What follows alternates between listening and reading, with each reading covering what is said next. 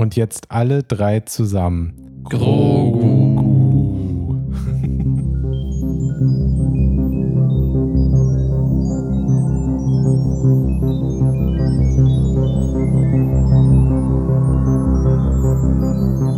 Filmkollektiv 3000. Hey, hey, eine neue Woche, eine neue Folge.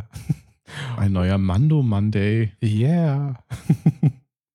Habt ihr alle Bock? Nico, Daniel, wie sieht's aus? Na, sowas von. Mehr als letzte Woche, ja. Nice. Oh, Spoiler. Uhu. Ja. Und du, Tobi, wie sieht's bei dir aus? Ja, voll Bock. Total. Vollborg. Richtig Mega. Lust auf Labern. Beste Vorzeichen für eine neue Folge vom Filmkollektiv 3000. Man muss das ja ab und zu mal sagen. Heute sind wir, glaube ich, alle heiß, ne? Weiß ich nicht, aber es ist früh. Ich glaube, heute haben wir mal Energie. Ja, das, das, das vielleicht auch. Außer vielleicht mein Nachbar, der hat noch mehr Energie. Der bohrt nämlich die ganze Zeit und hört nicht auf. Falls er das hier hört, ich hasse dich. Oh, ich werde schön Flyer bei dir im Haus aufhängen. Ich hatte letztens auch einen coolen Flyer im Haus. Da stand auch nur drauf, hey, ihr Kinder aus der vierten Etage, hat es einen Grund, warum ihr uns immer fotografiert? Kommt doch einfach rüber. Wenn nicht, hört bitte damit auf. Und also, was mag das bedeuten? Was passiert in diesem Haus?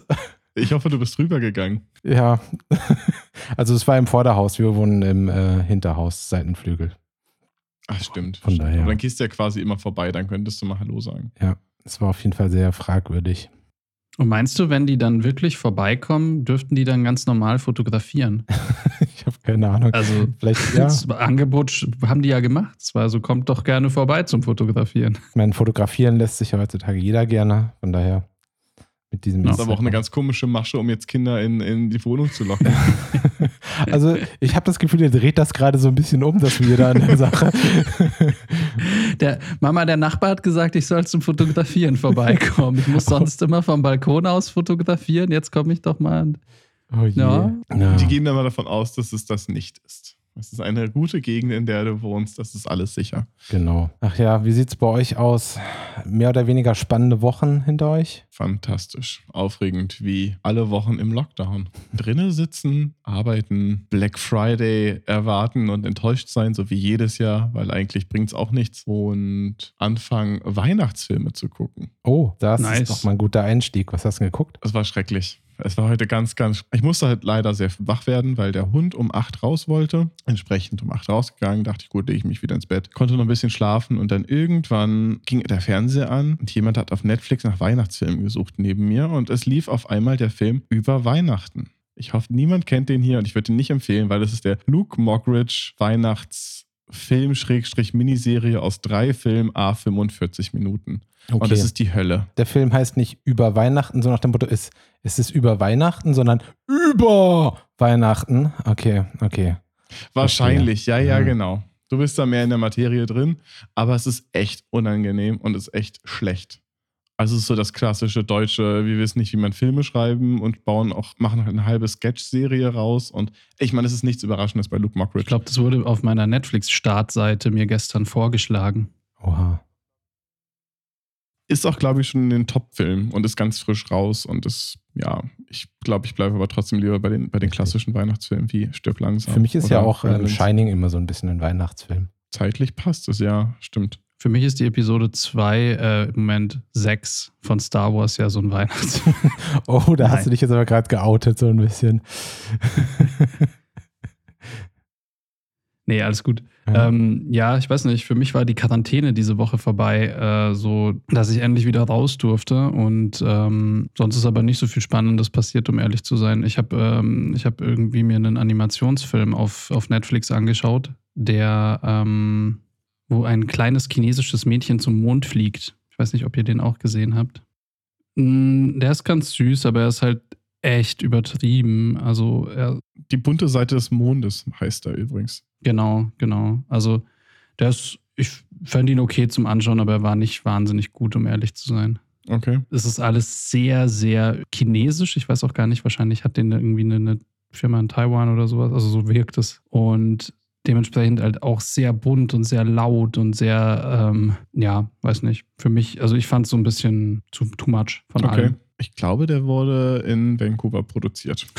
ich glaube, ich werde ihn trotzdem mal schauen. Ja, es lohnt sich auf jeden Fall, den anzuschauen. Also es ist lustig. Es ist ja immer gut zu sehen, Sachen, die nicht äh, unbedingt nur westlich geprägt sind, Amerika klassische amerikanische Pixar- oder Disney-Filme, sondern halt auch einfach aus anderen Regionen ein bisschen Ja. was zu sehen. Und ich fand, der sah auch gut aus. Also dafür, also, ne, weil man ja echt immer nur Pixar und Dreamworks und solche Mhm. Sachen sieht und dafür, ähm, dass es nicht eine jetzt irgendwie von, von denen war, sah der qualitativ echt super gut aus. Also der trägt, das Mädchen trägt irgendwie manchmal so eine, so eine silberne Jacke, die auch ziemlich gut aussah, irgendwie, also mit so lustigen Farbeffekten drauf, also dass sich da so die Regenbogenfarben drin reflektieren. Haben wir schon mal die erste Empfehlung und die erste Empfehlung, etwas nicht zu gucken. Jetzt ist die spannende Frage, was bringt Tobi dazu? Ja, ich habe eine Apple TV-Serie geschaut. Und zwar Servant von M. Night Shyamalan. Das ist richtig gemacht. Was äh, erstmal ein bisschen abschreckend wirken kann. Also auf jeden Fall auf mich. Mhm. War aber ganz interessant. Also es ist ähm, keine abgeschlossene Serie. Das bedeutet, es geht halt weiter in eine zweite Staffel. Deswegen würde ich jetzt auch noch keine Empfehlung so direkt aussprechen. Ich meine, wenn man Apple TV hat und man hat die Zeit, es ist halt irgendwie eh Lockdown. Von daher, was soll man machen? Die Leute, die einen Apple TV-Account haben, haben die Serien bestimmt eh schon alle geguckt, die fünf, die es da gibt. Na gut, ich habe den auch seit letztem Jahr November und habe es noch nicht geguckt, weil ich irgendwie äh, keine so richtige Möglichkeit hatte zum Gucken. Klar, ich hätte jetzt auf meinem Laptop oder so gucken können, aber da stehe ich halt einfach nicht so drauf. Mhm. Und jetzt gibt es endlich bei PlayStation und Xbox die Apple TV App und man kann Sachen gucken.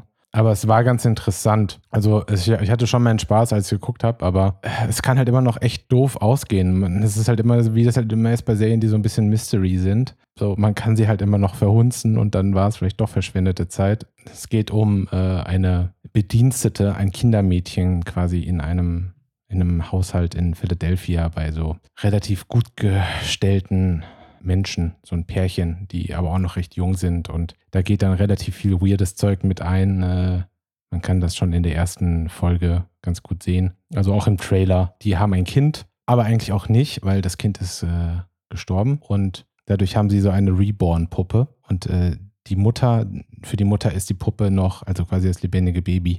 Und die Kinder, äh, Gärtnerin wollte ich schon sagen, das äh, Kindermädchen. Kindermädchen ist ähm, dafür da halt, dafür zu sorgen und die spielt halt von Anfang an so hardcore mit. Und das ist so ein bisschen das Mystery-Ding. So, warum spielt die da jetzt mit und was passiert? Und dann gibt es noch den einen oder anderen Twist natürlich innerhalb der Serie. Klingt auf jeden Fall mega creepy. Ja, es ist auch mega creepy und man denkt so, wow, das ist jetzt irgendwie, äh, da kann man schon echt viel auch äh, fieses Zeug mitmachen. Mhm. Aber auch ein Twist ist, die Serie ist ab 12 und äh, dementsprechend ist es dann doch auch Okay. äh, schon ein bisschen gezähmt, die ganze Angelegenheit. Es ist jetzt Ja. nicht so wild, wie man sich vorstellen würde, als jemand, äh, der Bock auf sowas hat, auf so schräge Sachen. Und äh, ja, es ist halt Apple TV. Die sind da ja ein bisschen, versuchen ja sehr familienfreundlich zu bleiben. Also man kann sich das schon angucken, aber man sollte mich nicht dafür verantwortlich machen, wenn's, wenn man es dann schlecht findet in der zweiten oder dritten Staffel. Also bis zur ersten ist es auf jeden Fall unterhaltsam und, und gut guckbar.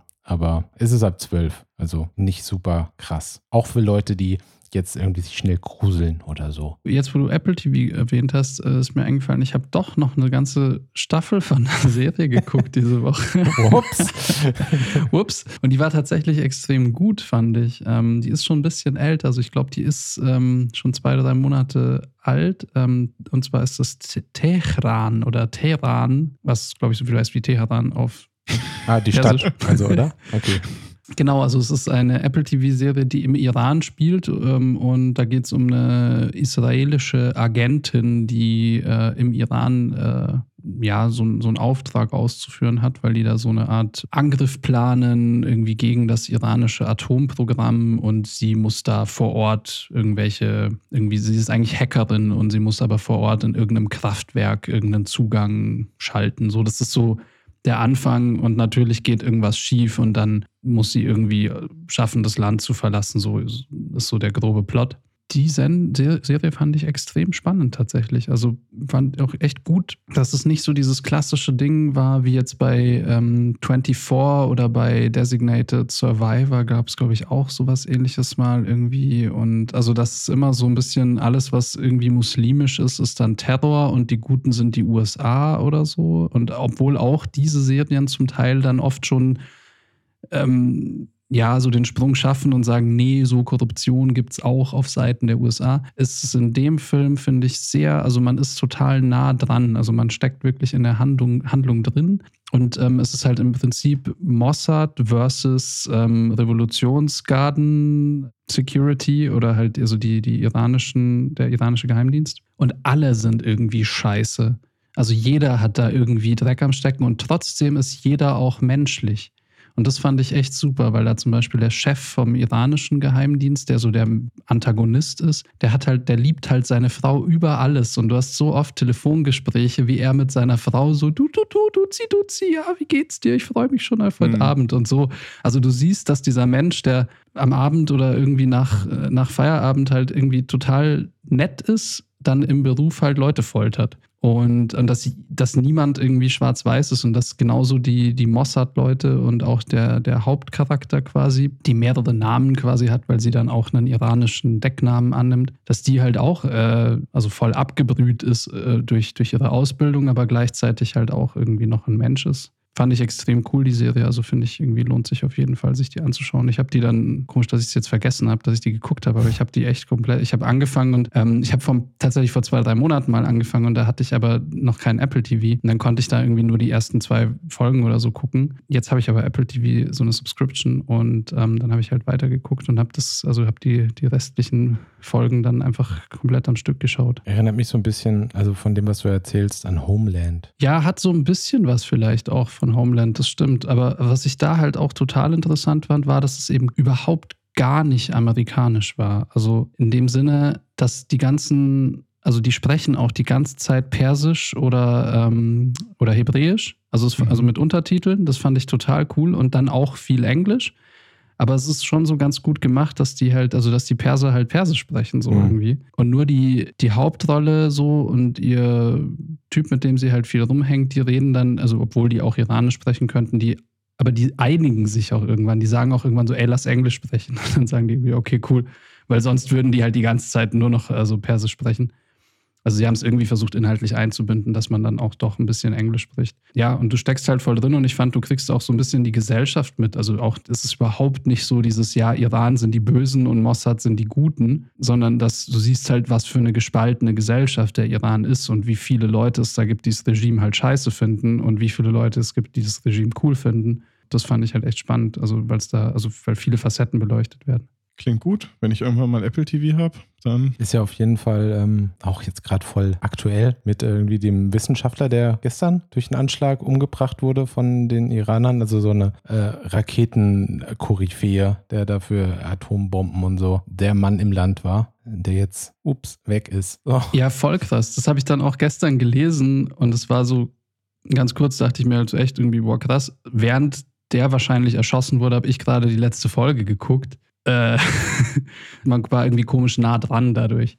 Ja. Ein was, was ich noch kurz zu Apple TV erzählen würde, ist, es gab sehr viele Reviews am Anfang, die aber alle so extrem nichtssagend waren zu den Serien, fand ich. Also du hast halt irgendwie was gehört, so ja, sie ist total furchtbar, dann hieß es wieder, ja, sie kann man gucken. Also ich habe sie bis heute nicht gesehen, die Serie, weil es mich irgendwie nicht so, weil es mich hört mich ein bisschen ab. Aber zum Beispiel auch äh, The Morning Show war irgendwie immer nicht so durchsichtig. Man hat viel von Leuten gehört, die so meinten, so, ja, verstehe ich jetzt nicht, was das sein soll. Aber ich fand es super gut. Also The Morning Show kann man auch voll gut gucken, wenn man, wenn man so Interesse an, ich sag mal, klassischer, erwachsener Unterhaltung hat, die so ein bisschen äh, jetzt nicht irgendwie super actionlastig oder nicht super witzig ist, sondern halt einfach so diese Themen aus dem Alltag behandelt und in Medien. Mhm. Da ist es irgendwie echt unterhaltsam. Ich kann auch Leute verstehen, die sowas vielleicht langweilt, aber ich war total äh, happy damit und würde mir super gerne zweite Staffel angucken. Ich weiß nicht, ob jemand von euch gesehen hat. Daniel, du wahrscheinlich eher nicht.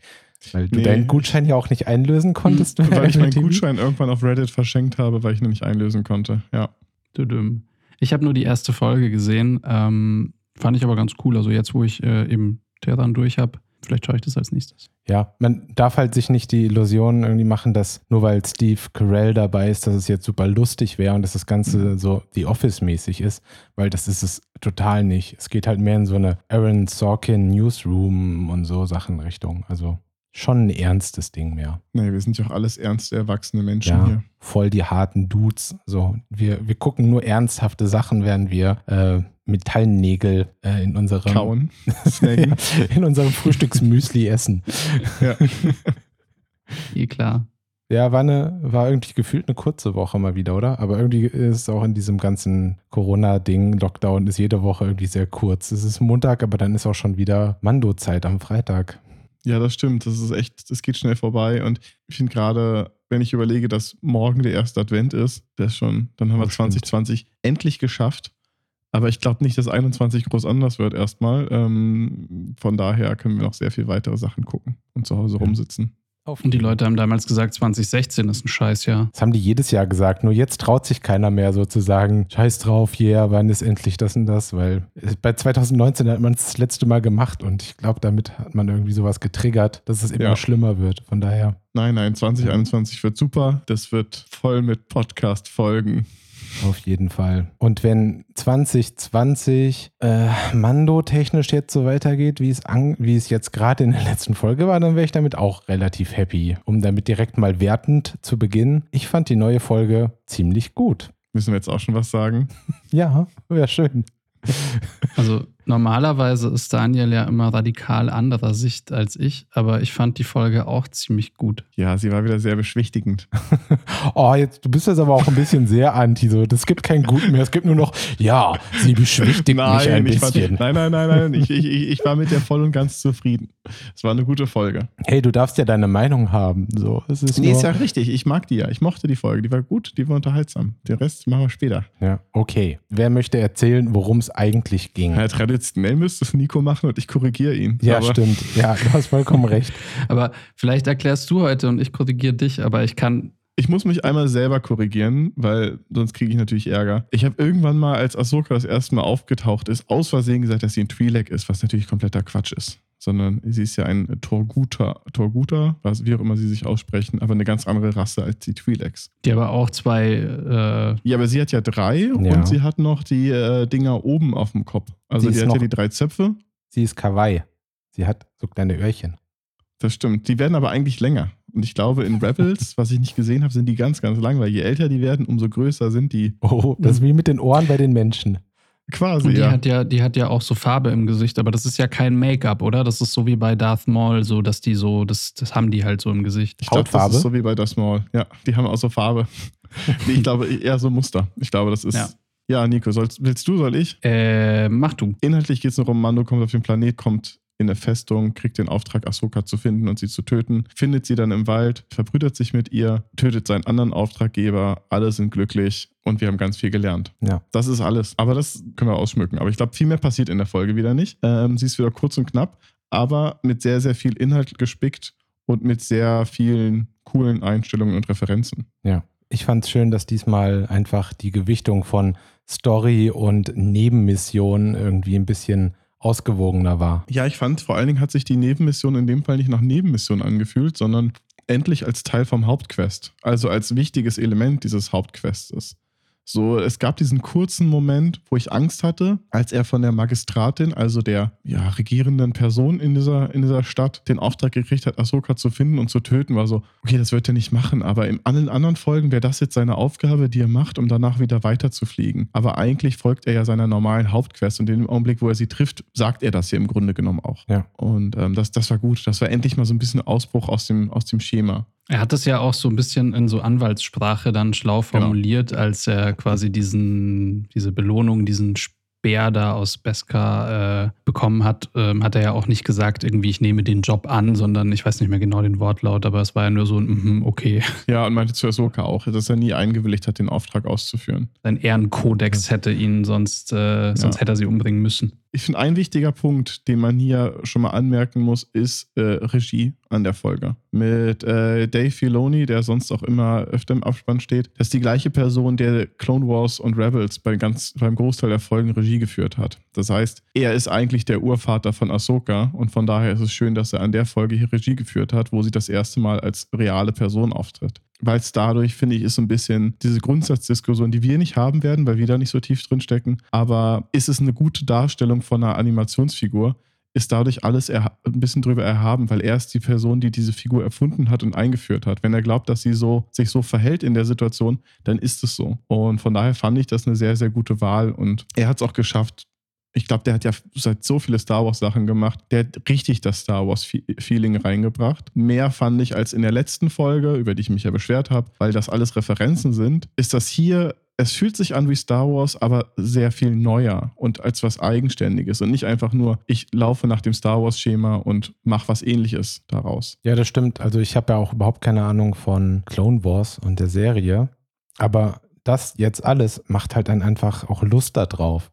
Das mhm. hat irgendwie, äh, korrigiere mich, wenn ich hier falsch liege, aber so das erste Mal wirklich diese zwei Universen so weiter zusammengebracht, sodass man sagen mhm. kann, okay, das ist wirklich alles eins und äh, das andere zu gucken macht Sinn. So, das ist ja, genau. Das war mit, mit Bo Katan schon mal ganz nett in der dritten Folge, glaube ich. Aber hier war es jetzt auf jeden Fall noch, noch mal krasser. Und ich fand auch einfach die Art und Weise, wie sie, wie sie Ahsoka eingebracht haben, war halt schon ziemlich cool. Dieser Moment da in diesem kaputten Wald, weil wir wussten ja, dass es eigentlich, dass es auf einem Waldplaneten ist. Ich habe am Anfang immer gedacht, das wird so, so ein idyllisches Ding. Und dann kommst du da hin und siehst, dass es einfach komplett zerstört ist, nur Baumstämme rumstehen. Und dann hast du die weißen Lichtschwerter, die da durch die Gegend tanzen und Leute tötet. Corvus ist der Planet. Ja, genau, Corvus, stimmt. Ja. Nee, das sah extrem, extrem gut aus, fand ich. Es hat Spaß gemacht. Also einfach der Anfang war so, also das Setting, das etabliert wurde quasi, es hat halt voll Bock gemacht, irgendwie ja. so zu sehen, dass du diese Ahsoka hast, die es ja irgendwie dann auch so faustdick hinter den Ohren hat, also die halt wirklich so einen nach dem anderen da auseinander nimmt im Nebel irgendwie. Also es war schon, war schon ein ganz cooler Auftakt. Auch die weißen Lichtschwerter fand ich extrem gut. Das hat gleich ja. auch nochmal, glaube ich, allen anderen so ein bisschen gezeigt, dass sie vielleicht nicht ein klassischer Jedi ist. Ähm, weil das ist ja was, was bis dato wenig besprochen wird. Und wir müssen ja davon ausgehen, Mando wird wahrscheinlich zumindest 70 oder 80 Prozent von Leuten geguckt, die nicht Clone Wars geschaut haben, wie ihr beide, glaube ich. Ja. Ich auch nur bedingt. Ich habe Rebels zum Beispiel nicht gesehen. Aber trotzdem hatte man, hatte ich, fand ich gleich das Gefühl, sie ist vielleicht kein klassischer Jedi und irgendwas stimmt mit ihr nicht. Und sie verhält sich auch die ganze Zeit so, obwohl die Folge der Jedi heißt. Ja, das ist aber eben auch die gleichzeitig vielleicht die größte Kritik, die ich an der Folge habe, weil als jemand, der Star Wars schon geguckt hat und alle mhm. Filme kennt, aber halt Clone Wars ausgelassen hat, gibt es halt viele Logiklücken, finde ich, die okay. halt nicht beleuchtet worden sind. Also die, da gibt es bestimmt eine Erklärung dafür, nur dafür muss man dann wahrscheinlich entweder Clone Wars gucken, ähm, weil man wird so als Zuschauer, also ich habe die ganze Folge lang immer mir gedacht, Moment, Yoda sagt doch, äh, der letzte der Jedi du bist äh, in, in ähm, mhm. Ich weiß nicht mehr, Episode 7 oder 8 oder 6. ich glaube 7, oder? 6, ähm, ich glaube 6.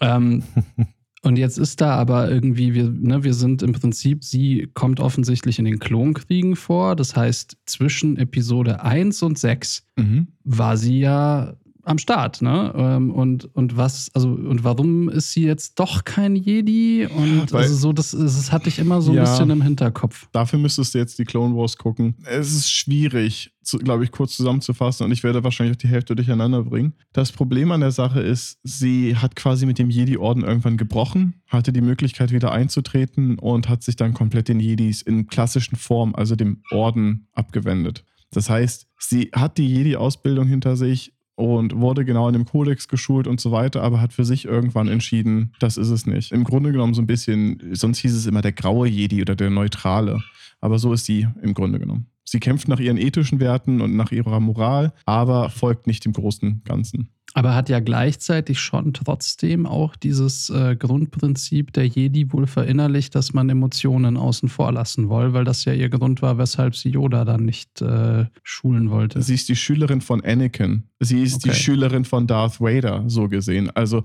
ich glaube, als so jemand weißt du, was äh, passiert, wenn eine ängstliche oder korrupt Person sich diesem, dieser Macht hingibt, was daraus passieren kann. Und von daher finde ich diese Überlegung, also von ihr voll, vollkommen nachvollziehbar.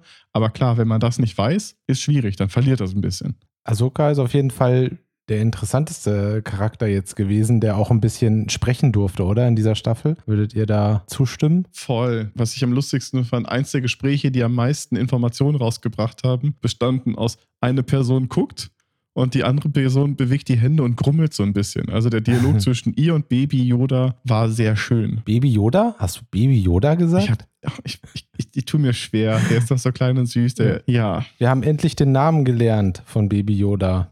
Der wahrscheinlich noch für viele Kontroversen sorgen wird. Grogu heißt der kleine Mann. Er klingt nicht wie ein, also er sieht nicht aus wie ein Grogu. Grogu stellt man sich eigentlich so einen, so einen Specknacken-Security-Typen von Jabba vor. Ich dachte, du sagst vor Matrix.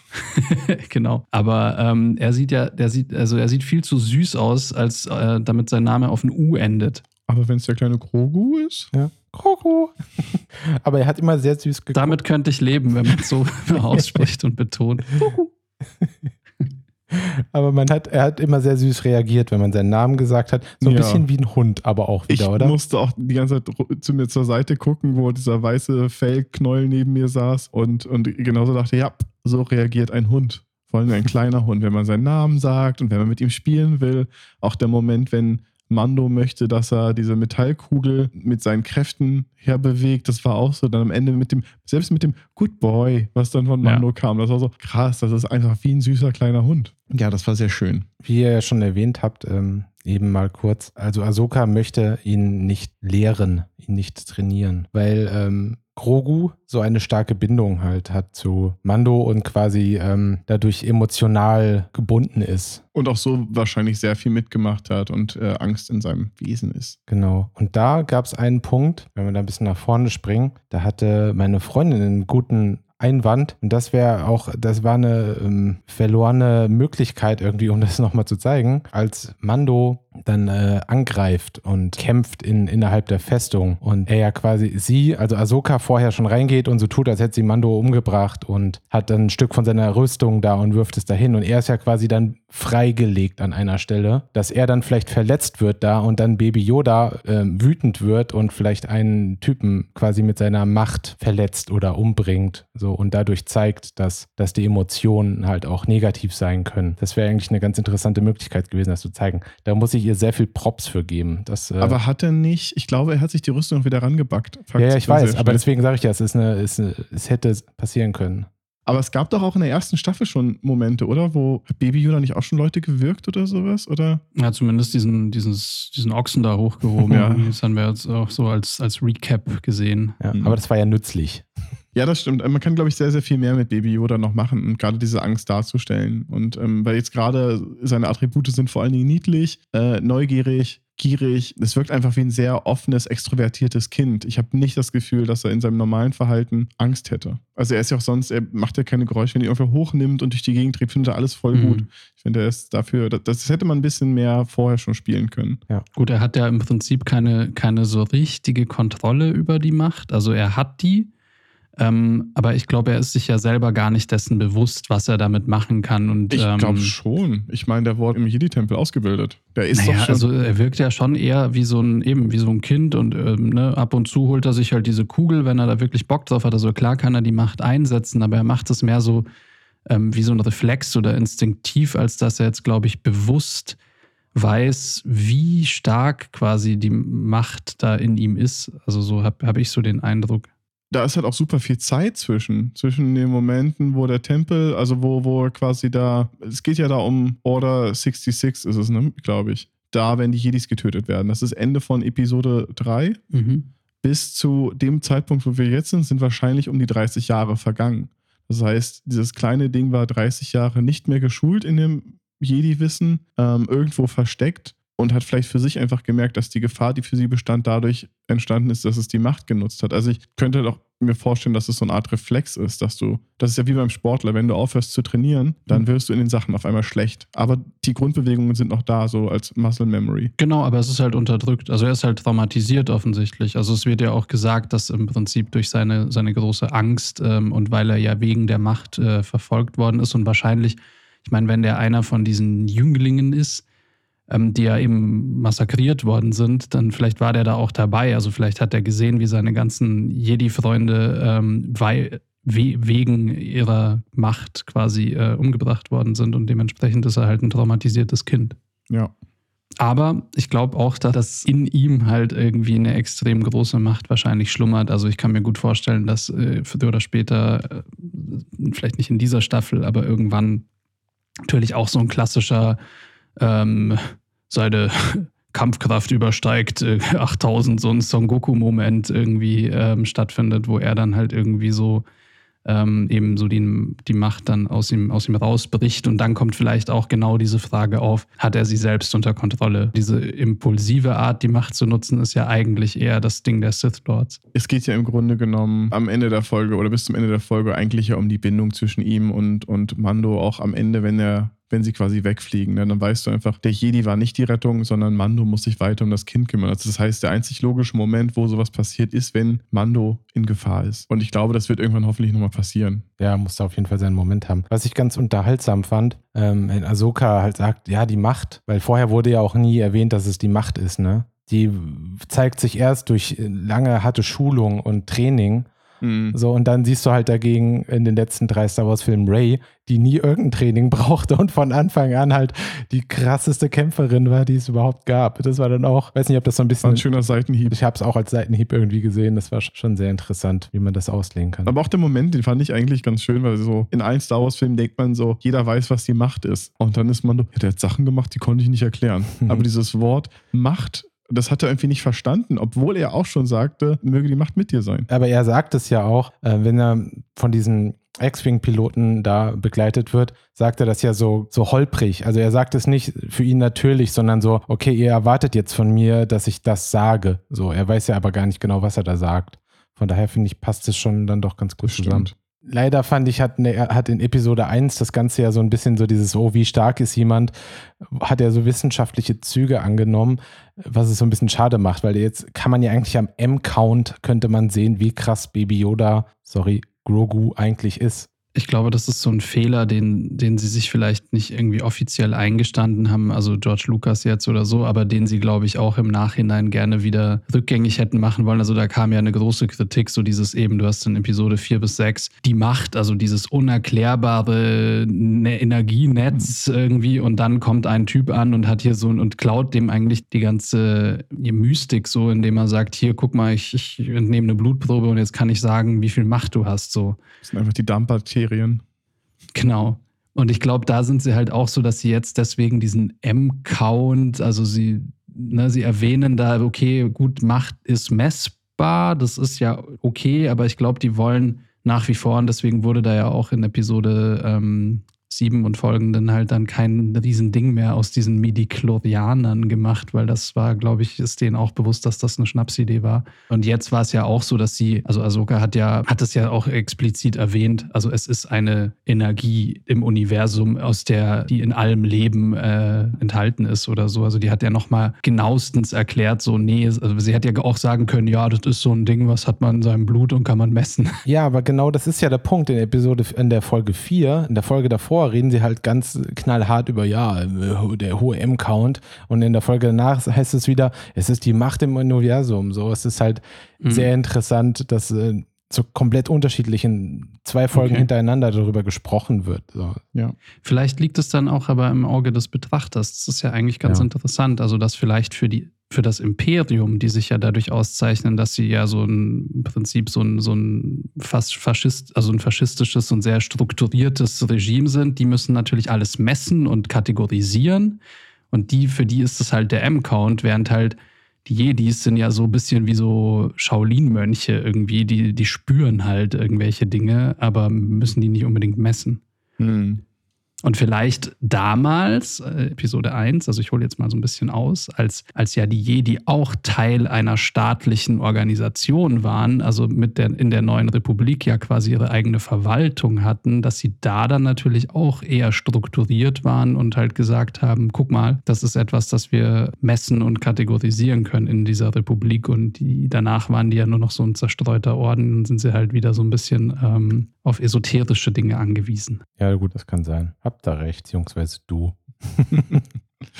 Also weiß ich jetzt nicht, habe ich mir auch gerade so ein bisschen irgendwie aus den Fingern gesaugt, aber finde ich ja eigentlich ganz interessant. Ja, das darfst du noch nicht dass sagen. Du, dass du einfach eben zwei Sichtweisen von ein und derselben Thematik hast. Und das hast du ja heutzutage in der Gesellschaft bei, bei vielen Dingen irgendwie. Also, dass die einen Leute ein bestimmtes Thema ähm, eben wissenschaftlich, also das hast du in Religionen genauso wie Also jetzt am Beispiel Corona, ey, manche Leute sehen das auch als, äh, dass es irgendwie eine Strafe von Gott sein oder so irgendwie, ne? Und andere Leute sagen halt, nee, guck mal, das sind halt irgendwie Viren. Okay, Hm. Nico hat es hier offiziell gemacht. Die ähm, Jedis sind Querdenker. Genau. Weil ihr ja gerade Shaolin-Mönche gesagt habt. Und das könnte man natürlich jetzt als schönen Aufhänger nutzen. Das Ganze ist ja alles sehr wie alte oder sehr asiatisch geprägt. Die Architektur und so weiter. Es fühlt sich endlich wieder mal nach einem Kurosawa-Film an. Da ist ja eh schon, ich glaube, The Hidden Fortress hat ja ähm, selbst äh, George Lucas damals vorgegeben, dass das eine riesengroße Inspiration für ihn war, für die Star Wars-Filme. Das heißt, dieses, dieses Asiatische hat man natürlich durch den Schwertkämpf oder durch die Schwertkämpfe und den Stil der Schwertkämpfe, ähm, wurde hier wieder ein bisschen aufgegriffen. Das fand ich mal ganz schön. Mal wieder ein bisschen eine andere Galaxie zu sehen, die sich anders entwickelt hat oder einen Planeten. Und das war ein sehr, sehr schönes Setting. Das stimmt. Also auch das mit diesen äh, vielen äh, abgestorbenen Bäumen und so hat ja sehr daran erinnert. Es war ja schon alles sehr karg. Dadurch interessant. Das Einzige, was ich ein bisschen komisch finde, ist also, es ist ja nicht besonders divers dann. Es ist so, okay, warum äh, sammeln sich jetzt irgendwie gefühlt dann irgendwie nur Asiaten auf diesem Planeten an? sind ja so? keine Asiaten. Das ist ja einfach die Bevölkerung von dem Planeten, die so aussieht. Aber ja, klar. und asiatische? Baustrukturen hat. Nee, Natürlich. Dadurch hat das immer so ein bisschen was von, von Stargate, wenn sie auf dem Planeten fliegen und alles ägyptisch aussieht, weil, naja, das sind halt die ägyptischen Götter. Ja, Und das ist immer das Schwierige, wenn, sich, wenn sie sich zu sehr an, ähm, ja, an einem Baustil äh, quasi orientieren, den es bei uns gibt. ja. Aber in dem Fall, ich, ich fand es okay. Also wie gesagt, Ja. Star Wars ist schon immer extrem von den Kurosawa-Filmen inspiriert und von daher kann man doch mal gut Tribut zuzollen. Ästhetisch finde ich das auch voll, voll super. Es ist einfach Ja. nur so merkwürdig auf diese Art und Weise, oder? Hm. Das- Also du hast ja dieses, die alten Filme, gerade die aus dem asiatischen Raum und die ganzen ähm, Samurai-Sachen, haben ja auch sehr viel von einem Western. Und hier hatte man dann diese, diese verrückte Mischung, weil du dieses Setting hattest und vieles, gerade alles, was mit Ahsoka zu tun hat, war schon sehr, sehr klassischer Samurai-Film. Und dann hattest du aber trotzdem den Mando-Moment, der sich so ein klassischer ähm, Duell-Moment auf der Hauptstraße vorm Saloon, während die Leute an der Seite stehen und die Türen zu, zumachen, damit sie nichts abkriegen, haben sie es, sie haben es halt geschafft, trotzdem noch den Western klar genug deutlich mit reinzubringen. Ja, ich meine, eben Mando trägt halt die Konflikte auf seine Western-Art und Weise aus, während die Leute mit den Schwertern das halt auf ihre Art und Weise machen. Und du hattest ja genau diese zwei Kämpfer, waren ja auch genau voneinander räumlich getrennt durch die Mhm. Mauer dazwischen. Ja. Also ich fand eben auch das Setting da drinnen ziemlich cool. Also es hat, es war ja wirklich wie so ein kleiner Zen-Garten Mhm. ähm, mit diesem Wasser auch außenrum und so. Und, äh, und den Kampf fand ich auch ziemlich cool. Also endlich mal wieder so ein bisschen ähm, eben Laserschwert-Action, die ja bisher eben in, in Mandalorian nicht wirklich vertreten war, weil es keine Schwerter gibt äh, Mhm. oder keine Jedi. Und ähm, was ich mich aber gefragt habe, vielleicht weißt du da mehr, ich weiß nicht, ob mich gefragt, wieso kann die so gut kämpfen? Ähm, weil ich meine, die ist einem Jedi-Ritter ähm, gewachsen, weil ich meine, das war ja jetzt nicht Ja. so, also die waren ebenbürtig. Ich fand, die haben schon ordentlich miteinander gekämpft. Das stimmt. Ich glaube, die gab es nicht vorher. Okay. Nee, weil ich habe kurze Zeit das Gefühl gehabt, dass das eventuell Ahsoka sogar verlieren könnte. Ja. Und deswegen quasi kann sie dann Yoda nicht mehr weiter schulen. So hatte ich echt auch kurz Schiss. Mhm. Aber das war alles nur wegen, dem, wegen der Beskar-Lanze. Das ist, das ist einfach der beste Stahl. Der macht dich immer super. Ja, aber ich finde, das ist ja auch ganz gut, dass sie das schon mal ähm, nochmal wieder erzählt haben. Man weiß, dass es so stark ist, aber das ist schon mal Zukunft, Zukunftsprognose, ne? Aber wir werden ja irgendwann den Moment haben, wo unsere Hauptfigur, Mando, auf meine Lieblingsfigur Gideon trifft. Weißt du, es, wird irgendwann, diesen Kampf gibt es. Das Problem ist, was wir bis dato hatten, Gideon hat ein Lichtschwert. Gideon hat das Dark Saber, diese berühmte, berüchtigte Waffe, die eigentlich in die Hände der Mandalorianer gehören. Jetzt, dadurch, dass er den Speer bekommen hat, hat er eine Waffe gekriegt, mit der er gegen das Lichtschwert kämpfen kann. Weil er auf einmal was hat, was quasi als direkten Kontakt funktionieren kann in einem 1 zu 1. Ähm, Aber es ist ja kein richtiges Lichtschwert, das Gideon hat, oder? Also Doch. es ist ja auch, es ist, aber es sah doch nicht aus wie ein Lichtschwert. In, Episode, in, in Staffel 1 war das doch so ein normales Schwert, was dann wie so einen elektrischen Energie irgendwas um sich herum hat. Ich glaube, das Dark Saber ist schon, oder das, das dunkle Schwert im Deutschen ist schon, glaube ich, ein Lichtschwert. Es ist anders, aber es ist halt schwarz und es ist, es ist, funktioniert wahrscheinlich anders, keine Ahnung. Aber es Ja. zählt, glaube ich, noch in die Lichtschwerter. Okay. Ja, weil ich hatte so den Eindruck, es ist quasi ein, ein Schwert, ein, eine berühmte Waffe aus der mandalorianischen Kultur, aber es ist jetzt nicht Mhm. das Lichtschwert, also wie ein Jedi-Ritter halt ein Lichtschwert so, sondern was anderes. Also ich glaube, man kann es auch nicht ausklappen, oder? Also es war doch Ich so ein schon, Schwert, doch. das man halt aktiviert und dann fängt es an zu vibrieren und zu leuchten, oder? Boah, da müsste ich jetzt nochmal, müsste ich noch mal nachgucken. Aber ich glaube, in Clone Wars war es. Genau, ja, stimmt. Wenn es in Clone Wars auch vorkam, dann weißt du eh wahrscheinlich mehr als ich. Aber Ich ich, meine, man hat es ja auch nur am Ende kurz gesehen. Aber du hast vollkommen recht, das ist natürlich super interessant, weil jetzt auch so ein bisschen das Setting halt irgendwie auch geklärt wurde. Jetzt ist, hat Mando halt seinen Speer und äh, Mhm. Gideon hat sein Schwert und dann hast du halt schon mal die zwei Leute, äh, die sind jetzt bewaffnet Hm. für den epischen Kampf. Ja. Was mir noch eingefallen ist, weil du, ich fand, es war, war, eine, war eine schöne Einstellung. Ich fand auch diesen Kontrast cool, weil du, das Setting war gleich, ne? Beide Seiten haben auf einer geraden Linie gekämpft. Das eine war eine Straße mit Gebäuden, was so die, die, die Männer, die, die sich, glaube ich, eher prügeln oder erschießen wollen. Und bei den, bei den Frauen war es dann eher ein Weg in einem Wasser in diesem Zen-Garten. Es hatte dadurch was viel, viel filigraneres. Und so waren auch diese Kämpfe. Also ich fand diesen visuellen Kontrast eigentlich ganz schön und schön weitergeführt. Was ich mich so ein bisschen frage, ist bei dem Standoff zwischen Mando und dem angeheuerten Typen da. War das irgendwie so Suizid bei Mando von ihm gedacht so oder dachte der wirklich, dass er irgendwie mit seinem Laser, mit seiner Laserpistole auch irgendwie nicht. was ausrichten kann gegen Ja. Mando? Das ist, Habe ich auch nicht ganz verstanden, was der. Aber das verstehe ich bei allen nicht. Das müssen sie doch inzwischen wissen, dass das nichts bringt, auf den zu schießen. ja, aber halt auch so dieses, ja, ich lege eine Waffe hin und schnapp mir dann die Waffe hinten. Das ist so der älteste Move der Welt, der auch nur dann was bringt, wenn die andere Person irgendwie verletzlich ist. So, aber naja, Hätte ich fand klappen können. es super dumm von dem Typen. Ja, Ist ja auch gestorben dafür. ja. Der war ja auch schon bei, ich glaube, in Alien hat er mitgespielt und Terminator. Ich glaube, der spielt immer sehr, sehr ähnliche Rollen. Dumme Militärtypen. Ich fand es dann schön eigentlich. Das ist auch neben Ahsoka meine zweite Lieblingsfigur, war der ältere Herr, der Dorfbewohner. Sie hatten die anderen schönen Dialoge.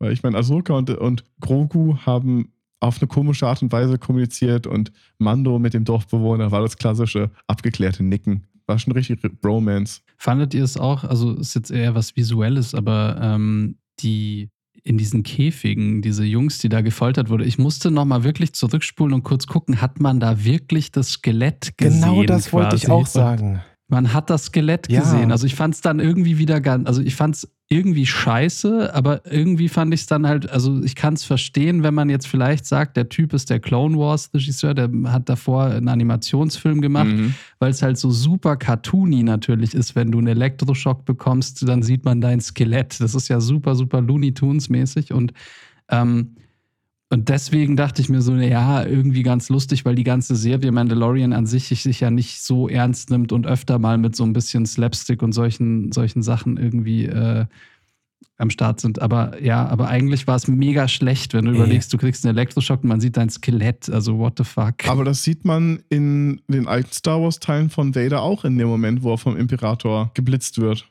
Da sieht man auch das Vader-Skelett kurz aufblitzen. Aber ja, es sah scheiße aus. Also, na, scheiße ist, aber es passte nicht. Ich habe das auch gesehen und habe mir das direkt auch notiert, äh, also im Kopf mental notiert. Ich habe keinen Zettel dabei. Also nicht, nicht ernsthaft so. Und Ja. dann hat man es ja noch zweimal gesehen danach. Und zwar wirklich so, nee, das ist halt so Mortal Kombat. So, das ist halt Mhm. wirklich, wirklich Ja. irgendwie deplatziert, meiner Meinung nach. Ja, ja. das stimmt. Wie gesagt, ich war da so ein bisschen zwiegespalten, weil ich verstehe es als Witz und insofern kann ich es akzeptieren. Aber eigentlich passt es halt vom, vom, äh, von der Art Direction her quasi so überhaupt irgendwie passt es eigentlich Passt nicht rein. null Also ins so in- Setting. Ja, in die, in die Folge, in diese Stimmung hat es gar nicht reingepasst. Dafür war Ja. das alles zu düster und irgendwie zu ernst. So das Gefühl, dass es halt echt so dafür da war, um zu zeigen, ja, das sind wirklich Blitze und das ist ein Blitzkäfig. Und wenn man ihn berührt, dann tut das weh.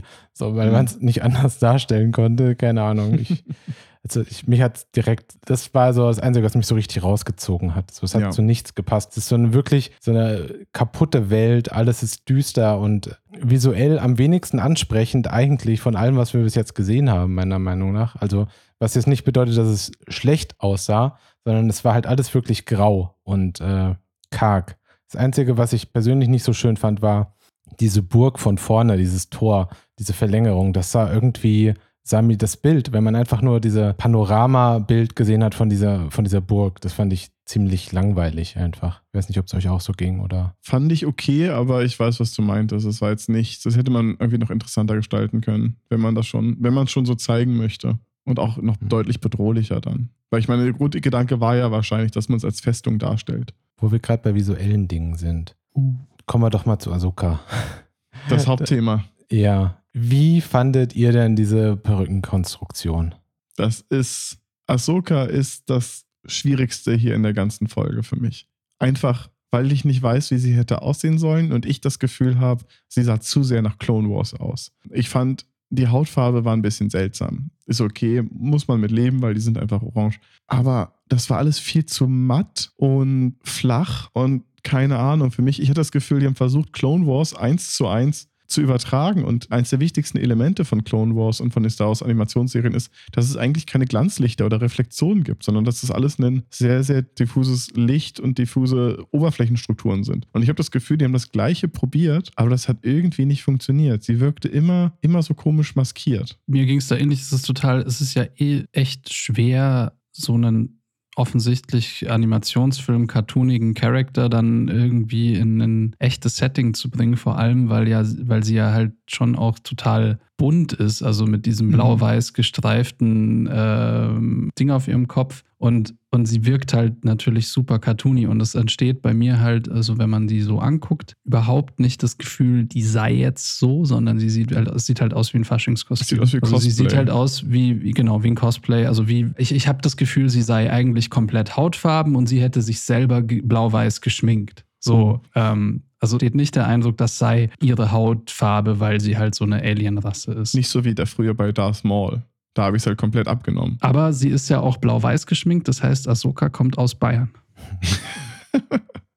Ich fand erstmal Rosario Dawson als Schauspielerin da irgendwie cool. Also ich finde, die haben sie irgendwie jemand sich ausgesucht, der irgendwie ganz cool ist dafür auch. Auch das gleiche Problem. Mein erster Satz dazu war auch, sieht halt aus wie ein gutes Cosplay-Kostüm. So, aber Mhm. also ein teures Cosplay würde halt ungefähr so wahrscheinlich aussehen. Aber das Ganze hat halt so einen krassen Neopren-Look gehabt. Ja. Also alles, was auf dem Kopf passiert ist. Das größte Problem, obwohl es so klein ist und deswegen die meisten Leute vermutlich überhaupt nicht interessiert, ist die Verbindung zwischen ihren ähm, Teilen. Mhm. Also da hat, die hat ja so ein, so ein, so wie so ein Krönchen oder so ein, Ja. so ein, so ein Kopfband, so ein Stirnband an. ja. Und das ist so, es hat so wenig Detail und sieht so neu aus. Sieht halt wirklich hardcore nach Kostümverleih aus. Aber auch, auch das war ja, was, was war das für ein Material? Ich habe es nicht ge- Das ist verstanden. alles Neopren, glaube ich. Also Ja, genau, aber warum, warum hat man dieses Element zum Beispiel nicht aus einem glänzenden Metall gemacht? Einfach Genau, um zu erzählen, das ist nicht die gleiche Struktur wie ihr Körper. Genau.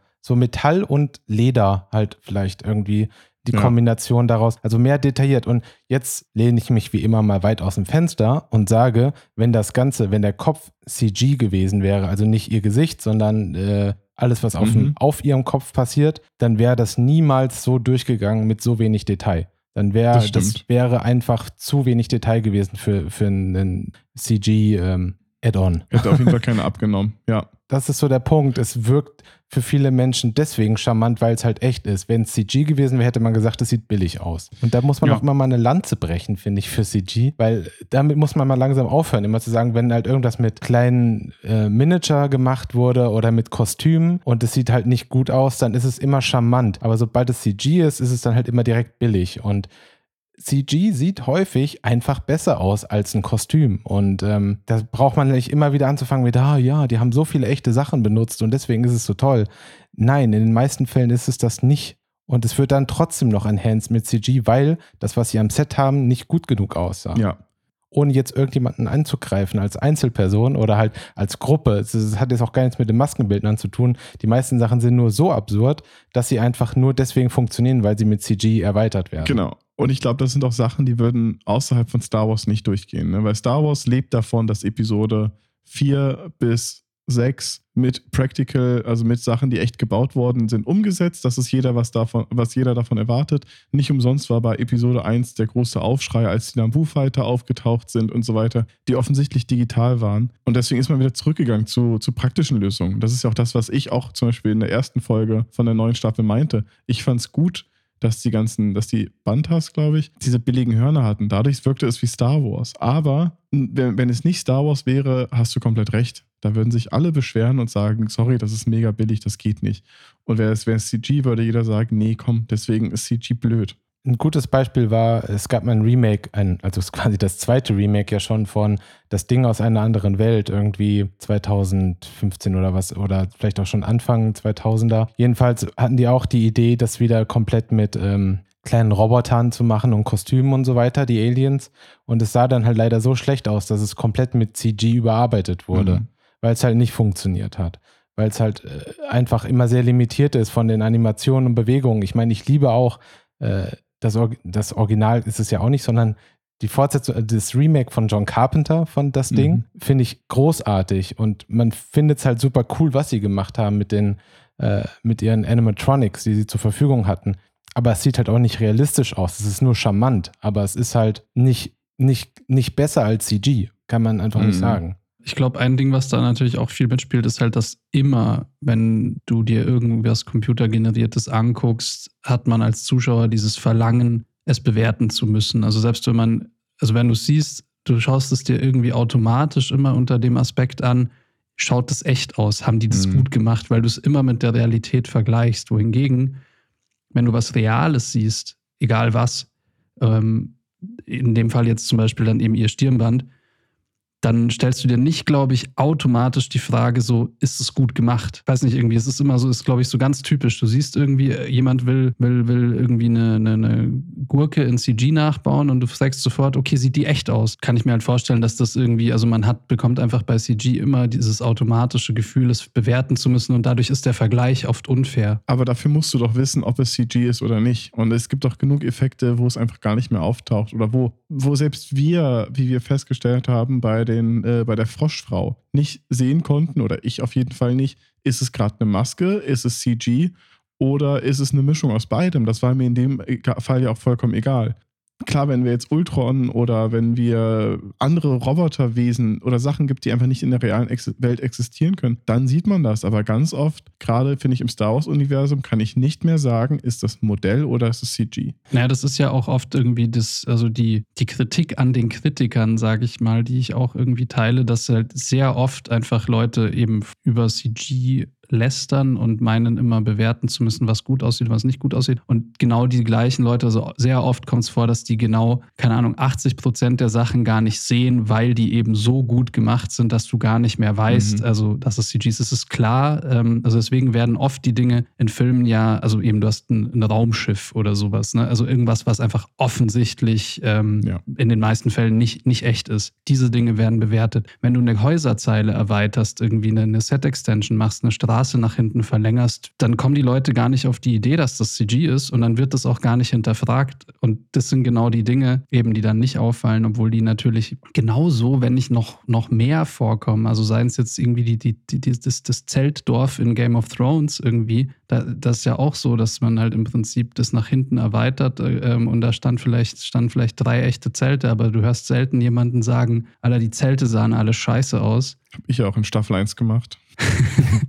Ja, aber wenn es dann halt eben so irgendwas Offensichtliches ist, wie jetzt zum Beispiel in Staffel 2 eben dieses, ähm, also bei Game of Thrones jetzt um noch mal ein Beispiel zu bleiben, dieses ähm, Monster, was Melisandre da äh, zwischen den Beinen rauskriecht, was offensichtlich ein CG-Charakter war, da ist natürlich die Diskussion dann irgendwie ganz groß. Ist das cool, ist das nicht cool? Und die Diskussion ist auch legitim, aber ich glaube, wenn man darüber diskutiert, dann muss man natürlich auch die Elemente beleuchten, die halt, die halt auch CG sind, aber halt eben, die, Oder man, die halt- jetzt nicht irgendwie im Vordergrund stehen. Oder halt den Bogen, um, um den wir zu Tobi zurückzuschlagen, auch die Leute, äh, die Sachen, die, die offensichtlich gebaut wurden, nicht fotorealistisch aussehen mit den gleichen Maßstabmessen wie die Sachen, die 3D gebaut sind. Das Ding ist halt natürlich, die Sachen, die echt gebaut sind, funktionieren natürlich von der Interaktion her immer direkt perfekt, Klar. weil sie können ja echte Interaktion mit denen machen. Das ist bei CG natürlich nicht so. Und natürlich sagt dann im Hinterkopf irgendwas, das ist nicht da. Und dann ist man deswegen, ich weiß, das ist nicht da und deswegen ist es schlecht. So. Ja. Das ist so die logische Schlussfolgerung, glaube ich, bei vielen Menschen dadurch. Das ist halt nicht das Problem meistens, sondern die Details und irgendwie, dass das alles schlecht gemacht ist, kann man halt immer leicht sagen. Es ist, ähm, ja, man kann es nur nicht so gut artikulieren, was jetzt das Problem daran ist. Also ich meine jetzt mal der, der normale Zuschauer. Und ähm, Mhm. er, er verzeiht halt mehr, wenn auf einmal, wenn halt die Interaktion zu 100 Prozent Mhm. funktioniert oder man halt sagen kann, ganz klar, ach ja, das ist ja eine Puppe. Das ist ja nicht echt, aber es ist da. Bei Ahsoka zum Beispiel war schon immer ihre Zöpfe, die wirken immer sehr statisch und sind sehr mit ihrem Körper verbunden. Ich glaube, das kommt halt in Clone Wars wahrscheinlich aus Budgetgründen, weil du einfach nochmal, das wäre nochmal ein Element, was on top animiert werden müsste oder simuliert werden müsste. Und bei Clone Wars damals war es ja auch nicht so, dass jede Folge teuer war. Ich glaube, die haben damals gesagt, die Key-Folgen, die mit wichtigen Elementen, werden bei, bei einem guten Studio animiert und alle dazwischen haben sie nach Asien geoutsourced, um es maximal günstig zu produzieren. Der Look ist, glaube ich, auch teilweise bedingt dadurch, dass, es, dass sie Geld sparen wollten. Und deswegen glaube ich auch, dass sowas auch daher kommt. Ich hatte nämlich die ganze Zeit, als ich diese Folge gesehen habe, dachte ich, warum bewegen die sich nicht so doll? Warum schwanken die nur so ein bisschen? Für mich, ich hätte halt erwartet, dass die mehr Gewicht haben, dass wenn, wenn Ahsoka kämpft, dass die sich deutlich mehr, mehr Dynamik haben, diese Zöpfe. Und ich glaube, das ist was, was man in CG halt einfach viel, viel besser hätte machen können. Dann wäre es dann am Ende so ein Davy Jones geworden aus äh. Pirates of the Caribbean. Aber du könntest es als Element nehmen. Aber geht das überhaupt? Weil alle gerade was anderes erwarten durch Clone Wars. Also ich glaube, in dem Fall war viel dadurch geschuldet, dass die Figur ursprünglich aus dem Animationsfilm ist und Es ist auch immer das Ding, ne? Wenn man so Sachen aus Büchern oder Zeichentrick und Anime sieht, die dann irgendwie in die Realität gebracht werden, dass Leute immer direkt einen Shitstorm starten, weil sie sagen, das sieht anders aus. So. Und ich finde es halt persönlich gar nicht schlimm, wenn es anders aussieht und wenn es halt mehr aussieht wie in der Realität. So. Ja. Also wenn ich das Gefühl hätte, ich könnte, wenn ich hier oben in diese Zöpfe reinkneife, dann sagt sie Aua. Und das glaube ich nicht, dass das passieren würde bei, bei der Genau, Ausstellung, da. Das andere Extrembeispiel wäre ja dann eigentlich, da sprechen wir bald äh, auch noch drüber, aber nee, das, was sie mit Yoshi in, im Super Mario-Film damals gemacht haben, also ne, wenn man dann von oder dem allem anderen. Artifiziellen Charakter eben so weit weggeht, dass man den halt realistisch machen will. Und Ich Klar. weiß auch nicht, ob es richtig gewesen wäre, hier jetzt bei Ahsoka zu sagen, so, ey, wir lösen uns komplett von dem Design. Würde ich auch gar nicht erwarten. Das, das hätte man auch gar nicht machen können. Da wären einem auch die Fans irgendwie auf den Kopf gestiegen. aber es gibt doch auch genug Schritte dazwischen zu sagen, wir machen die Hautfarbe ein bisschen natürlicher orange oder gucken, dass sie sich anders in dem Licht verhält. Die hat leuchtende Lichtquellen in dem Gesicht und es passiert nichts. Das müsste glänzen, da müsste Reflexion sein. Es ist einfach matt. Und Mhm. Und ich finde solche Sachen, also das hat es mir ein bisschen schwer gemacht. Dadurch wirkte sie sehr artifiziell. Ja. Aber auch, sie hat's auch, es hat auch irgendwie funktioniert. Ich habe keine Ahnung, ich bin da sehr, sehr zwiegespalten. Aber es ist halt ein Kostüm. Punkt. Ja, es ist genau. halt wirklich, Genau. nicht einmal äh, zweifelt man daran, ob es jetzt ein Kostüm Ich ist habe oder dem nicht. Froschmenschen das mehr abgenommen, dass, dass er real existiert, als Ahsoka mit Perücke. Ohne Perücke wäre okay gewesen. Also Ja. Perücke nennen wir es mal. Ja, das stimmt. Also die Qualität irgendwie, also gerade was du vorhin meintest von dem Stirnband, ist äh, echt, es ist einfach super platt. So, da ist irgendwie nicht viel. Also es, es erinnert mich ein bisschen an die Kostüme aus Herkules und Xena. Die, Obwohl die ja eigentlich in Star Wars, also auch im Mandalorian, immer super gut sind. Also Ja. ich glaube, da geht es ja auch genau um dieses Ding. Es ist immer wichtig, Dinge gebraucht aussehen zu lassen. Und Ja. dieses Stirnband ist einfach, das kommt gerade frisch aus der Fabrik. Also das ist nicht so, dass die da seit irgendwie ein paar Jahren auf, auf Corvus unterwegs ist und im Wald lebt und Genau. äh, jeden Tag irgendwie mit Leuten kämpft. So, die hat das Ding gerade bei Amazon bestellt. Aber auch die günstige Version bei Amazon. Nichtsdestotrotz fand ich, dass in dieser Folge wirklich dieser Bogen aus, wir erzählen jetzt die Story weiter und dann tust du etwas, was der Haupt, Hauptgeschichte halt irgendwie zugutekommt, aber trotzdem irgendwie ein Sidequest ist. Mhm. Das war so die perfekte Kombination. Ich saß da und dachte mir die ganze Zeit so, ja, genau so möchte ich, dass eine Folge erzählt wird. So, ich habe was Neues gelernt. Ich hatte aber trotzdem auch irgendwie eine spannende Nebenhandlung. Du hast recht, es ist eigentlich keine Nebenhandlung, sondern es gehört ja zum, zur Hauptstory dazu. Nur es war halt wieder irgendwie, du, es muss irgendjemand besiegt werden oder es muss Ja. irgendwas geholt werden. Und es hat aber da, finde ich, so gut funktioniert und es musste auch gar nicht dadurch, dadurch bestechen, dass alles so wahnsinnig bombastisch ist, dass großartig Raumschiffe kommen und so weiter, sondern es war einfach so, wow, ich habe endlich was gelernt, ich bin befriedigt, ich bin glücklich, weil ich weiß was. Mhm. Und wenn es auch nur Grogu ist. Mhm. Ja. Wobei ich das, um ehrlich zu sein, also das fand ich in der letzten Folge schicker gelöst. Also da wird mir Daniel wahrscheinlich widersprechen, aber ich fand also zu sagen, die Sidequest ist diese Forschungsstation und ich gehe live in die Forschungsstation, wo Gideon Mhm. Projekt, das mit der Handlung von Mandalorian was zu tun hat, forscht und ich erlebe dort, warum Baby Yoda oder äh, Gord, wie? Godo? Grogu. Gordon, Gordon. Gordon, warum Gordon so wichtig ist. Ähm, wohingegen ich ja dieses Mal eigentlich schon zwei voneinander getrennte Handlungen hatte. Die Sidequest, Corvus, Mhm. war eigentlich eine in sich abgeschlossene Handlung. So, Mando hat davon nichts irgendwie. Mhm. Also dieser Planet, also so, ne, Ahsoka Ja. hat ihren Beef und das ist die eine Sache. Und das, was das große Ding, den, also wie Yoda heißt und ähm, was mit dem los ist, ähm, das lernen wir eigentlich nur über eine Erzählung von Ahsoka. Also einfach Erzähl äh, Ahsoka Oton, ja, der heißt so und der macht das und das und deswegen nutzt er die Macht nicht und er hat eine starke Bindung zu dir. Also nur so über einen Dialog und die, die Handlung selber hat eigentlich mit, mit der großen Staffel nichts zu tun. Und das fand ich letzte Folge halt cool, weil die Handlung, also uns wurde über die Handlung der Inhalt weitergebracht und nicht über die Erzählung. Da würde ich, glaube ich, komplett widersprechen. Ich meine, ein Punkt, ich fand es zum Beispiel, war es eine Neuerung, dass Grogu mit jemandem kommunizieren konnte. Also, dass er mal seine Geschichte erzählt hat. Fand ich gut. Aber die Haupthandlung von der Staffel war, bringe Baby Yoda zum Jedi. Er hat die Haupthandlung abgeschlossen. Das, was er gemacht hat, war der Main Quest. Also sein ganzes Ziel war, als er erfahren hat, dass er, dass er Mandos braucht und dass er einen Jedi, die Jedis können dir helfen, war, finde einen Jedi. Das hat er gemacht. Er hat eigentlich hat er seine Mission abgeschlossen, nur dass, dass sie sich nicht aufgelöst hat, sondern dann war es auf einmal, ja, sorry, kann ich nicht machen, mach du mal weiter. Aber Mhm. von daher fand ich eigentlich, ähm, das war die ganze Zeit sein Ziel. Wenn ich so drüber nachdenke, hätte ich mich irgendwie darüber gefreut, vielleicht noch sowas wie ein Lager oder sowas zu sehen, in der. Das stimmt. Wo sie, Sie- wohnt. Genau, einfach nur um nicht das Gefühl zu haben, dieser ganze Planet ist eigentlich nur diese Festung und ein paar Bäume rundherum und diese großen Dinosaurier, Ja. die das da futtern. Und ansonsten existiert halt nichts. Und man denkt sich immer so, in welchem Erdloch haust sie denn? So, das ist, das wäre irgendwie ganz schön gewesen, wenn dann noch so ein bisschen was gewesen wäre. Oder dass sie vielleicht Leute beschützt, die außerhalb der Festung sind oder so. Ja. Aber dann schafft man es wieder zeitlich nicht, vermutlich. Wobei das ja oft in Star Wars so ist, dass die Planeten bestehen ja meistens aus einem Außenposten. Ja, aber könnte man ja mal ändern, vielleicht irgendwie. Ja. Ich finde noch bei der Sache, die ich gerne noch anmerken würde, weil ich es vorhin schon meinte, ähm, ich finde, die Folge hat wieder sehr viel Fanservice auch zusätzlich noch geliefert, obwohl es, und es fand, fühlte sich nicht forciert an wie in der letzten Folge. Ich weiß nicht, das habt ihr wahrscheinlich nicht so gesehen, weil ihr mochtet die letzte Folge. Ähm, ich ich fand es zum Beispiel, das Ganze hat sich sehr viel nach Dagobah angefühlt, was ich sehr gut fand. Der Moment, wo Yoda Luke trainiert hat, moosig, Bäume, Bäume, Schlamm und so weiter, fand ich sehr ähnlich wie der Moment, als, als ähm, Ahsoka kurz diese Übung gemacht hat mit Yoda. Das hat mich ein bisschen gefreut. Ich fand den, den Tempomesser am Anfang, der Typ, der da steht und das Raumschiff scannt, wo man denkt, ob er wirklich Geschwindigkeitsmisst, ist das gleiche, was wir früher hatten. Das ist, also auf Yavin hatten wir es damals. Die Roboter waren eine Anspielung auf Knights of the Old Republic, glaube ich weil das war das Modell HK87 und früher war es das Modell HK47. Was ich damit sagen will, das war so subtiler Fanservice, nicht so auf die Fresse wie letztes Mal. Und das ist das, was mich am Ende viel, viel glücklicher macht, weil es so, hey, wir wissen, dass ihr in diesem Universum steckt, hier ist noch ein bisschen, sind noch Gimmicks für euch. Ist vielleicht jetzt diese elitäre Nummer, weil man sagt, das sieht man als Hardcore, äh, findet man als, als jemand, der tief drin steckt, cool.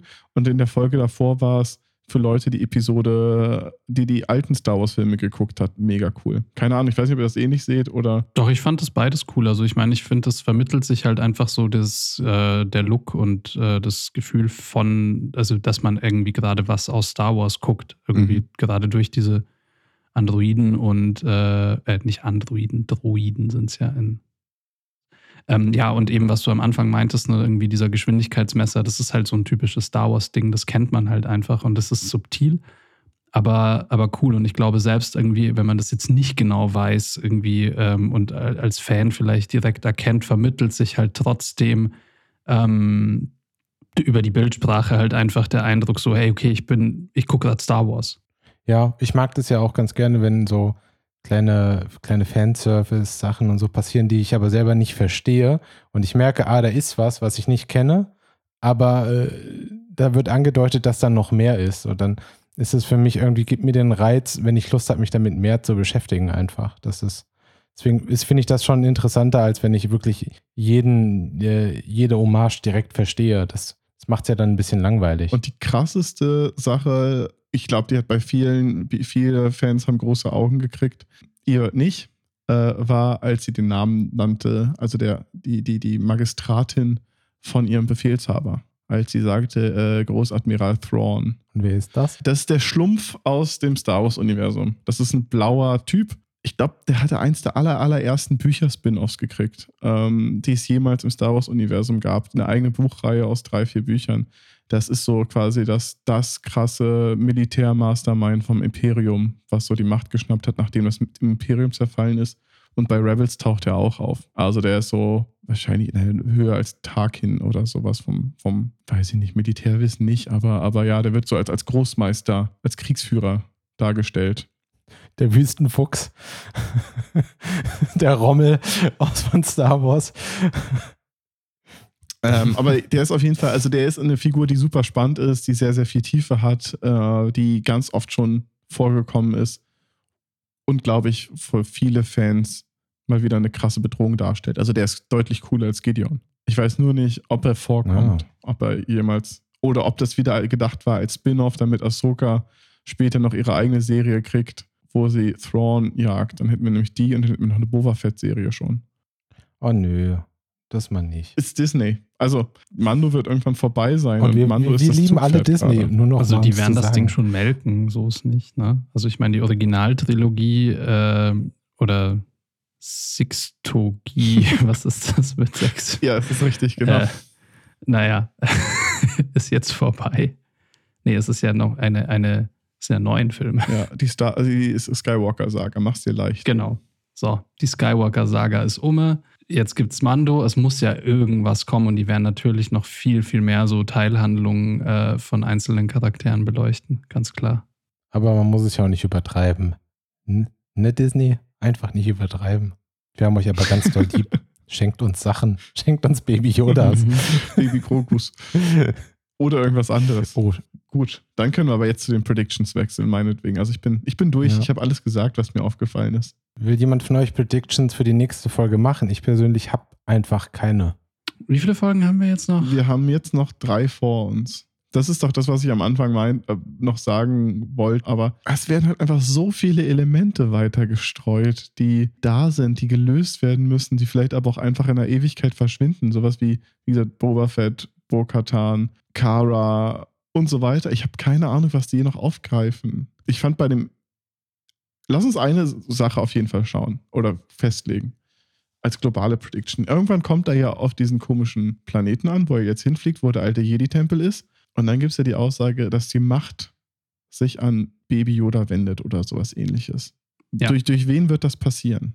Welche alte Star Wars-Figur, der die Macht hatte, wird, wird als Geist Baby Yoda erscheinen? Ach, vielleicht ist es auch einfach so irgendwie äh, im Off. Also Ne? Also man stellt ihn auf diesen, auf diesen Stein oder was das auch immer ist. Und dann spricht halt irgend so, vielleicht erkennt er auch einfach in sich selbst, weißt du, vielleicht wird es so ein, eben auch so ein bisschen so ein Moment, dass seine, seine, sein Trauma da verfliegt und er sich wieder erinnert oder sowas. Und dann wird der Haus Gryffindor zugewiesen. Ja. Also was ich finde, was der krasseste Bam-Effekt vermutlich wäre, der auch Star Wars an sich helfen würde, also so für weitere Erzählungen, wenn sie Obi-Wan Kenobi hätten. Ja, das dachte ich halt auch. Also, ich glaube, für Fans das krasseste wäre wahrscheinlich Mark Hamill, also Luke. Fürs Oh, das fände ich irgendwie billig. Ja, also ich genau. Ich so die Nase voll von dem. Also was, was lustig wäre, wäre äh, Mace Windu, wenn man nur aus dem Off ein Motherfucker hört und dann das passiert. Aber ich glaube auch, es ist Obi-Wan. Aber Obi-Wan wäre ja eigentlich auch schon der alte Obi-Wan dann jetzt, ne? Müsste ja. Also sie könnten da schlecht jetzt Ewan McGregor irgendwie ja, reinholen dafür. Ja, wo, wobei halt das, finde ich, immer noch die äh, wahrscheinlich größte, das größte Franchise-Ding sein könnte, wenn man irgendwie Ewan McGregor als Obi-Wan Kenobi und macht eine Serie oder einen Film mhm. da draus halt, ne? Also ich kann mir vorstellen, dass es irgendwie eher sowas ist wie, es gibt vielleicht ein paar Flashbacks oder so und irgendwie eine Montage und ähm, okay. dann, dann wacht er auf und ist irgendwie erinnert sich halt irgendwie oder weiß zumindest so, was er jetzt irgendwie. Er ist ja immer noch ein Baby. Also er wird jetzt nicht irgendwie plötzlich dann sagen, okay, Servus Mando, ich weiß, ich habe jetzt den Plan. Ähm, und wenn überhaupt irgendwie sie irgendeinen Charakter etablieren wollen, werden sie nicht vielleicht sogar Yoda nehmen? Also ich meine, wäre doch auch naheliegend. Ja. Gut, du musst dich jetzt festlegen. Okay, dann sage ich, es ist keiner. Ist ich finde es billig. Ich mhm. fände es billig, die Macht, das ist der gleiche Scheiß wie mit den Midi-Chlorianern. Ich fände es billig, das Ganze wieder auf eine Person zu reduzieren, die man als Sprachrohr bei Star Wars. Ich, ich mag das ja immer so ein bisschen. Ist ein bisschen cheesy, aber irgendwie also ich finde es total albern, dass, dass er, dass ihn auf den, dass er auf den Stein gesetzt werden soll. So ein bisschen wie Indiana Jones mäßig, du musst diesen Kristall irgendwie da draufsetzen Mhm. und dann passiert was. Ne? auf. Das ist, finde ich, muss ich ganz Ja ehrlich gut, sagen. aber das gibt es ja im Star Wars-Universum, also gerade so mit diesem Knights of the Old Republic-Ding noch eher irgendwie, dass es halt irgendwelche Machtorte gibt und Monumente. Falls ihr Fallen Order war das letzte Spiel, ne? Glaube ich. Ja.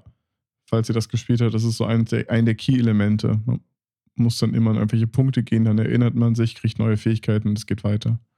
Ja, aber es ist halt doch schon irgendwie ein bisschen videospielig oder halt so ein bisschen Abenteuer, so, ein- so dingmäßig, Mhm. jetzt nicht unbedingt so ein Ja, Lebewesen. gut. Das ist halt die Side, die, die Main Quest. Geh zu dem Stein-Ding und stell dich drauf und empfange die Signale der Jedi. Nimm dein Artefakt und stell es auf und den dann noch Stein. die roten Ja. Schuhe zusammenschlagen und sagen, es ist nirgendwo schöner als zu Hause. Und dann fliegt Baby Yoda nach Hause. Ja. Ah, Na, mal gucken.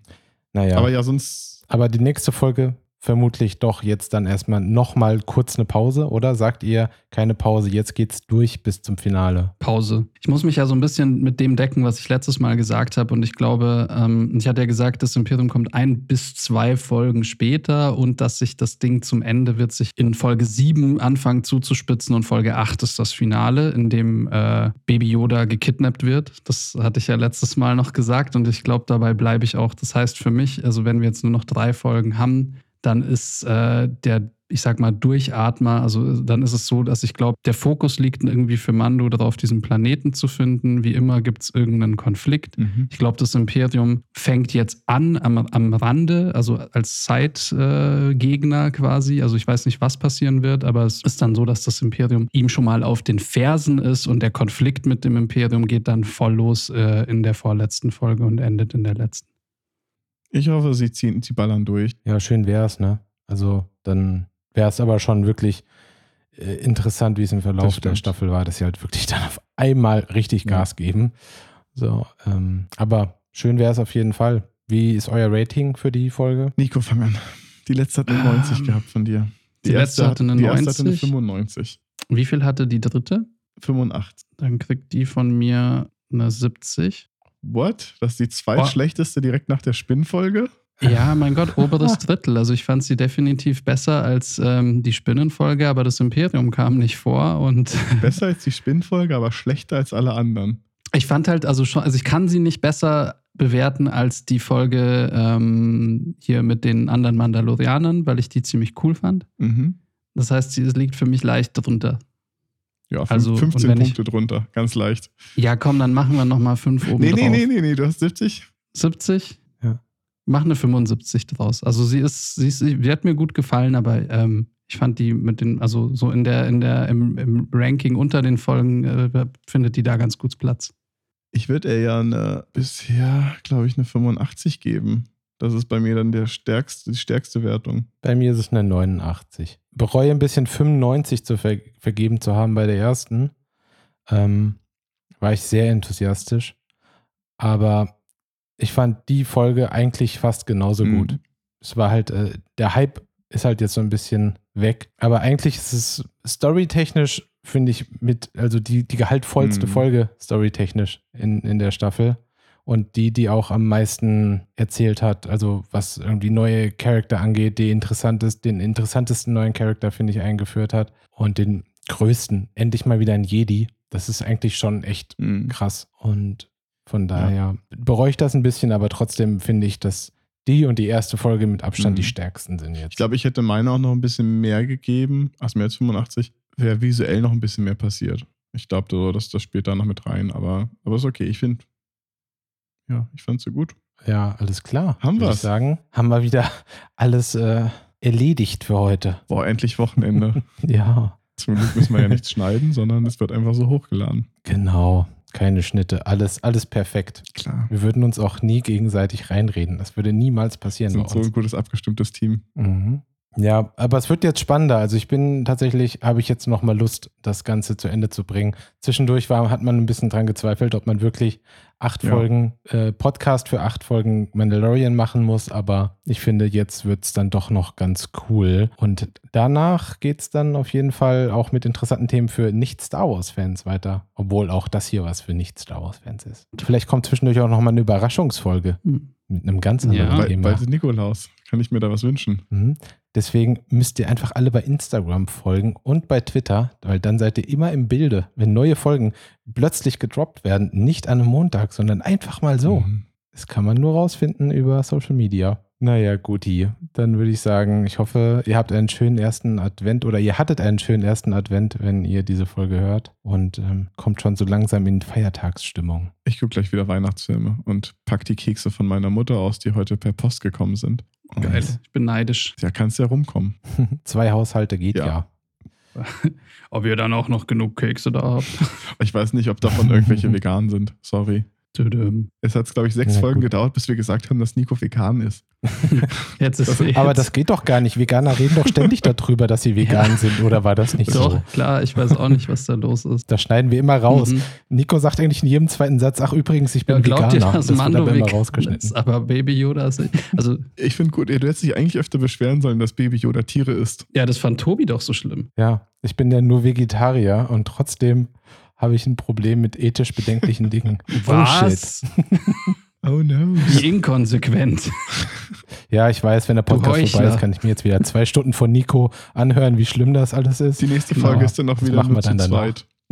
Ja, alles klar. Na Na guti. dann, schöne Woche euch allen und ähm, bleibt gesund nach wie vor.